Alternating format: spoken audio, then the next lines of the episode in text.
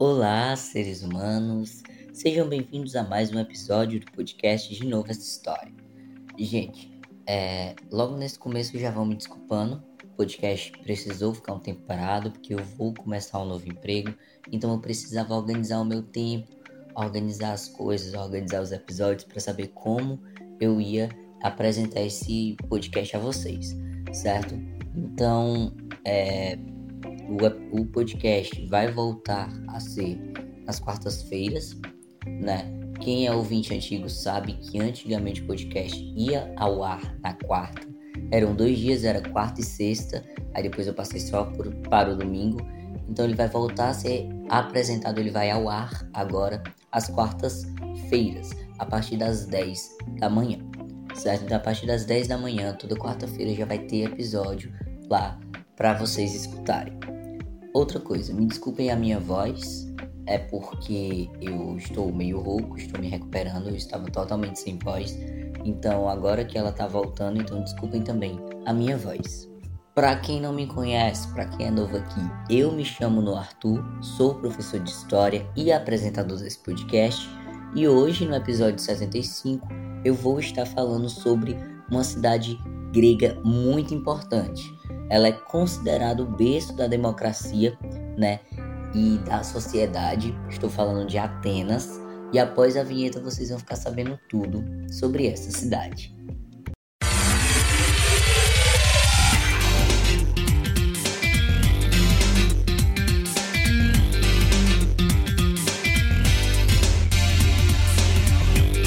Começa agora o podcast.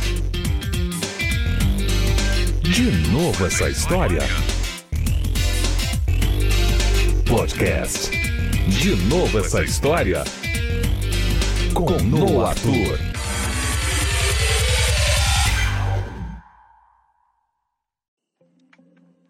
Então, gente, antes de qualquer coisa, a gente precisa entender as origens né, do local para poder entender como aquela cidade se formou e enfim, né? E bom, segundo escavações arqueológicas próximas da Ágora e da Acrópole ateniense, foi encontrado evidências de presença humana mais ou menos em 5000 a.C. Apesar de todo esse tempo, né, é só por volta de 1500 a.C. que começa a se organizar uma pequena comunidade. Isso aí já é mais no período da civilização micênica. Então existem evidências da existência de um palácio dos micênicos próximo a uma pequena comunidade aí nessa região de Atenas e nessa pequena comunidade haviam algumas fortificações. Só que essa comunidade não foi para frente, ela não desenvolveu. E provavelmente o que enfraqueceu essa pequena comunidade foi a decadência micênica, porque de certa forma eles dependiam um pouco dos micênicos. Então é só por volta do século X a.C. que a população daquela comunidade vai voltar a crescer. Então a deusa Atena é homenageada quando a cidade é batizada de Atenas. E a partir daí o comércio começa a desenvolver. Então por volta dos séculos 8 e 7 a.C., a cidade começa a formar suas primeiras instituições administrativas. O desenvolvimento de Atenas se deu por uma concentração de renda, certo? Isso fez com que os eupátridas, que era um grupo privilegiado e bastante rico, possuísse maior parte da riqueza e controlasse a política da cidade. Então aqui a gente pode dizer que nesse começo Atenas era uma espécie de polis oligárquica, né? Polis é cidade em grego e oligarquia, né? Quando tem um pequeno grupo no poder. A gente viu isso no período oligárquico daqui do Brasil. Após a República da Espada, a gente tem a República Oligárquica. Então, Atenas era uma espécie de polis oligárquica. Né? Tinha ali um pequeno, tinha ali apenas um pequeno grupo no poder. No caso, o grupo mais rico. E logicamente havia muita insatisfação dos camponeses, né? Dos mais pobres. Isso porque eles tinham dívidas com os eupátridas e para pagar essas dívidas eles tinham que vender suas terras e mesmo assim ainda não era o suficiente. Então muitos eram escravizados para poder pagar essas dívidas. Então essa insatisfação desses pequenos grupos levou a revoltas que lá na frente, nessas revoltas sociais, vão resultar no surgimento da democracia. Então, no final do século 7 a.C., nós temos o primeiro legislador de Atenas, que foi o Dracon. E o Dracon, ele impôs uma série de leis que eram puníveis com a morte. Ele era basicamente um tirânico. E não ficou muito tempo no poder não. Então, um tempo depois, em 594 a.C., Solon, que é um novo líder, né, um novo legislador, ele vai promover reformas nas leis. Então, Solon vai organizar os cidadãos de Atenas em quatro tribos. E aí, quanto mais rica for a tribo, maior os seus direitos políticos. Vai ser criada a Eclésia, que é uma assembleia popular que as quatro tribos se reuniam para tomar as decisões sobre a cidade, e a Bule, que era uma espécie de conselho com 400 cidadãos, né, 100 de cada tribo, e lá eles iam propor as leis para serem debatidas na Eclésia. Só que ainda assim, mesmo com todas essas medidas e essas reformas nas leis, a tensão social ainda estava muito forte. Então acabou surgindo os governos tirânicos, que assumiram o poder, a força. O problema é que esse governo tirânico, né, esses governos tirânicos, eles eram bem bipolares. Então, ora iam atender os direitos dos mais pobres e ora iam atender o direito dos mais nobres, dos mais ricos. E aí não e aí nunca conseguia agradar os dois ao mesmo tempo. Então continuava, então continuava essa divergência, continuava essa briga, né, social e tal. Daí Clístenes é escolhido como novo legislador ateniense, dando um fim a esses governos tirânicos, e ele vai realizar novas reformas no governo, isso entre 510 e 507 a.C.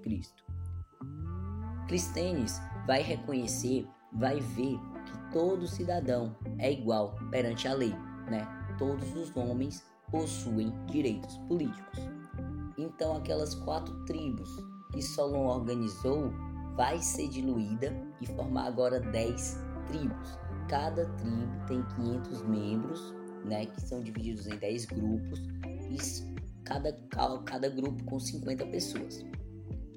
E o interessante é que esse modelo político de Atenas não vai ficar só em Atenas, ela vai levar para ela vai levar para as regiões que ela conquista, e o interessante é que esse modelo político não vai ficar só em Atenas, ela vai levar para suas colônias, né, as regiões que ela conquistou. Por exemplo, esse modelo político é levado para a Ática, uma região que está sob o controle de Atenas. E vale ressaltar aqui, é muito importante ressaltar, que uma das maiores diferenças entre Atenas e a sua rival Esparta, que vai ser tema. e é muito importante ressaltar aqui, né, que uma das maiores diferenças entre Atenas e a sua rival Esparta, que é tema do próximo episódio, é que Atenas ela concedia direitos políticos para as regiões que ela conquistava. Esparta não, Esparta não estava nem aí. Esparta só escravizava mesmo. Já Atenas ela concedia esses direitos políticos. E bom, apesar de um sistema bem inovador, a cidadania ateniense era bem limitada. E bom, apesar de um sistema político bem inovador, a cidadania ateniense era bem limitada e se resumia a um pequeno grupo de homens atenienses, filhos de pais atenienses. Mas de certa forma, as classes pobres e as conquistadas, né, é, podiam se envolver em questões políticas. Por isso que as pessoas acabavam se contentando com essa desigualdade social. E assim, pessoal, é, vocês também precisam saber que Atenas tinha uma posição bastante privilegiada na Grécia Antiga, e isso acabou resultando em alguns conflitos, né, em algumas guerras. Lá no começo do século V a.C., por exemplo, Atenas enviou tropas à região da Ásia Menor para poder ajudar algumas cidades gregas que estavam se rebelando contra o domínio persa. Isso se chama Revolta Jônica. E essa atitude de Atenas não agradou nada Dário, o rei persa. Então ele começou a organizar uma invasão à Grécia continental para poder punir Atenas. E o ano era 490 a.C. Por conta dessa atitude de Dário, a gente vai ter o início das guerras médicas. As guerras médicas foram dois conflitos entre os gregos e os persas. E assim, meu povo, nas duas guerras médicas, Atenas foi invadida e saqueada pelos persas.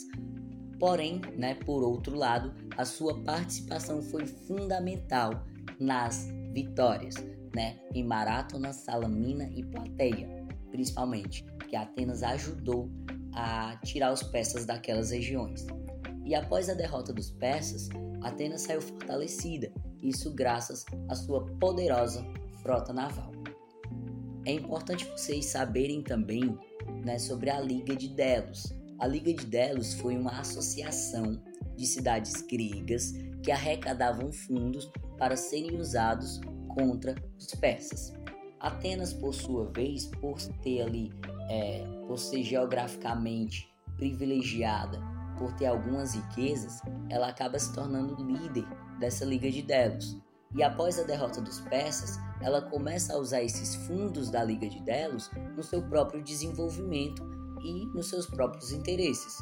E é óbvio que isso não ia dar certo, né? É óbvio que as outras cidades gregas não iam deixar isso barato, porque eles olharam para Atenas e ficou, nossa, muito interessante para tu. A gente tá aqui, a gente perdeu o soldado, a gente, a nossa cidade também foi saqueada e a gente tá precisando de dinheiro e tu tá usando todos os fundos da Liga de Delos para se favorecer. Não vou deixar isso barato não. E aí Esparta, que já não gostava muito de Atenas e estava procurando só um pezinho para começar uma revolução contra, é, lidera uma revolução com as outras cidades gregas, com as outras polis contra Atenas, né? E isso resultou na guerra do Peloponeso, certo? Essa guerra ela foi de 431 a 404 a.C. E bom, é, foi basicamente um conflito entre Atenas e as outras polis gregas.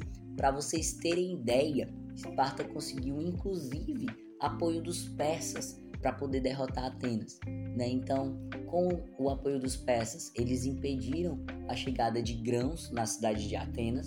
Né? Não tendo os grãos, eles não tinham boa parte da, da base alimentar deles. Eles também cercaram Atenas por terra. E bom, isso enfraqueceu a cidade, né, que vai se render em 404 a.C. E aí dá um fim ao domínio ateniense sobre a Grécia. Bom, espero que vocês tenham gostado. Este é o episódio de hoje. É tudo que vocês precisam saber sobre Atenas. Na próxima semana eu vou estar falando para vocês sobre Esparta, né? This is Sparta! Quem já assistiu 300 conhece essa frase. Mas enfim, próxima semana eu vou estar falando sobre Esparta. Falei hoje sobre Atenas. Atenas que foi o berço da democracia. E bom, é, essa semana eu vou estar trazendo tanto no Instagram quanto no TikTok algumas outras curiosidades sobre Atenas. Vou explicar melhor alguns, algumas outras questões, alguns pontos, né? E é isso. Espero que vocês tenham gostado. Se quiserem mandar sugestões, se quiserem mandar sugestões e feedbacks, enviem lá no Instagram, arroba DNA História Podcast, ou no Gmail de Novas História Podcast, arroba gmail.com. Ficar muito feliz de receber feedbacks e claro que vou trazer a proposta de vocês para o podcast, se for uma proposta viável. Espero que tenham gostado. Uma excelente semana, excelente quarta-feira e vida longa e próspera a todos!